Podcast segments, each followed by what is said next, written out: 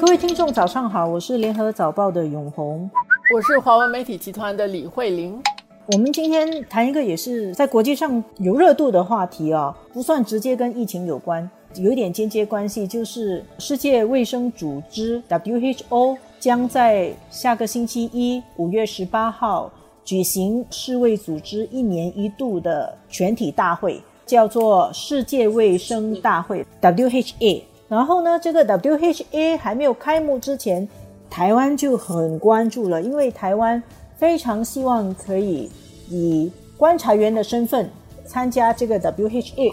对于台湾来说，他有很多现实的说法，就是说他要参加 WHA，他才可以在里面分享信息，而且台湾有很好的抗疫经验，他们抗疫很成功，他们要分享这些经验给世界其他国家。但是更重要的就是台湾多年来都一直要参加 WHA，这个对台湾正式叫中华民国啊，对他们来说是拓展国际空间的一个少有的、仅有的一些渠道。在最近十几年的这个历史里面啊，台湾曾经在马英九做总统的时代，就是二零零九年到二零一七年，总共有八年以观察员的身份参加世界卫生大会，就是 WHA。那个是因为马英九上台，在台湾执政跟大陆的关系处理的比较好。后来蔡英文上台以后的第二年，台湾就没有得再参加。世界卫生大会了，其实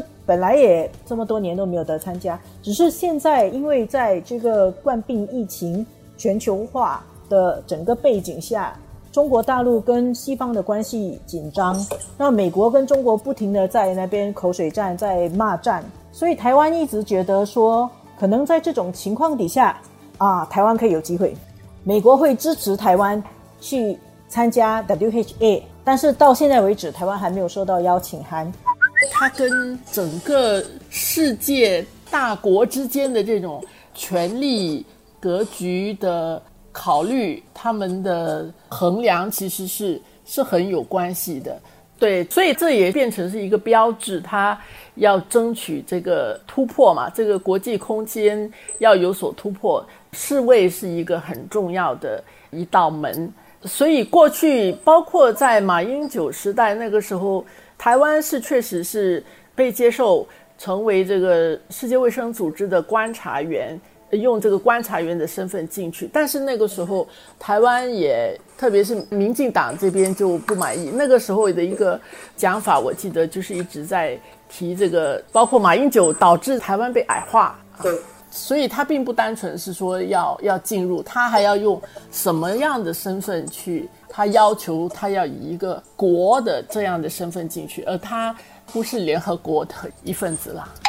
在台湾的社会里面，就引起一些有一些哗然啦，因为大家觉得哇，美国你好像很支持我们啊。在一个礼拜前，美国、日本、加拿大、英国、新西兰、德国的这些大使啊，他们有发声，他们有讲话。说支持台湾以观察员的身份参加 WHA，所以台湾其实是抱有希望的。没想到美国自己都不提案，所以在台湾就引起很多的讨论啊。有些人就说美国不讲义气啊，甚至还有其实一种分析说，如果提案让台湾参加世卫大会这样的一种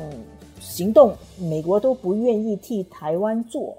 那么呢，未来如果两岸台湾跟大陆之间有更进一步的对峙、更进一步的冲突，美国会不会帮台湾呢？当然，台湾有它实际的需要，它想要进入，但是它也有它的它的市场啊。台湾的领导者他们要有所交代，他的交代包括他自己作为执政方啊，他要显示他做了些什么，然后他自己做不到的是什么原因导致的。这个对他也是有利的，所以他可以拿出来说，这台湾呃不能对这个也是有它的市场的。那么这个时候这场戏是需要做的了哈。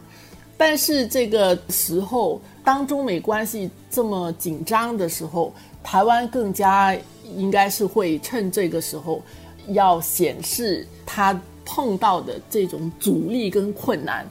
使到台湾内部跟实际上外面同情台湾的一些声音会更有针对性。我们没有讲透一点，说其实台湾何尝心里不知道真的游戏规则是什么？但是为了争取它的国际空间，其实也为了自己国内政治的需要，表现民进党怎么样争取，跟表现大陆怎么样打压，所以还是要呃热热闹闹的做很多争取的动作。